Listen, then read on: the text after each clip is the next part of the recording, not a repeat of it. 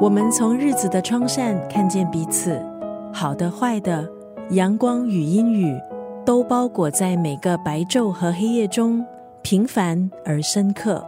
今天在九六三作家语录，立意要分享的是台湾年轻作家张希的一段文字。这段文字收录在他的创作集《朝朝暮暮》。张希在他的序里头写道：“朝朝暮暮里头写的是二零一六年的自己。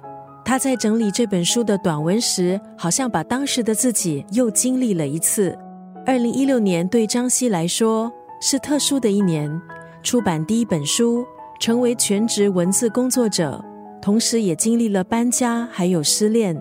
当时有了全职文字工作者的身份，但是对于这个身份还是感到彷徨。那一年，他也展开环绕台湾的旅行，朝朝暮暮记录的是江西的日常，每天小小的琐碎的，不管是困惑或是开心，难过或是感动，他之前是透过网络记下他的日常。因为他不确定在未来会不会有机会以实体书的形式出版他的文字，出实体书的念头一直在他的心里。多年以后，他终于如愿。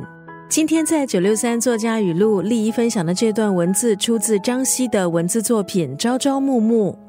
如果有一条路上始终没有花开，那么我会耐心的走到尽头，把土壤挖松，栽一朵我喜欢的花。让这一路都有意义。生活的意义，很多时候是由自己所赋予的。路途是否开阔，在于我们的眼界。即使没有花开也没关系，试着自己栽种一朵花吧。九六三作家语录分享台湾年轻作家张希的这段文字：如果一条路上始终没有花开，那么我会耐心的走到尽头，把土壤挖松，栽一朵我喜欢的花。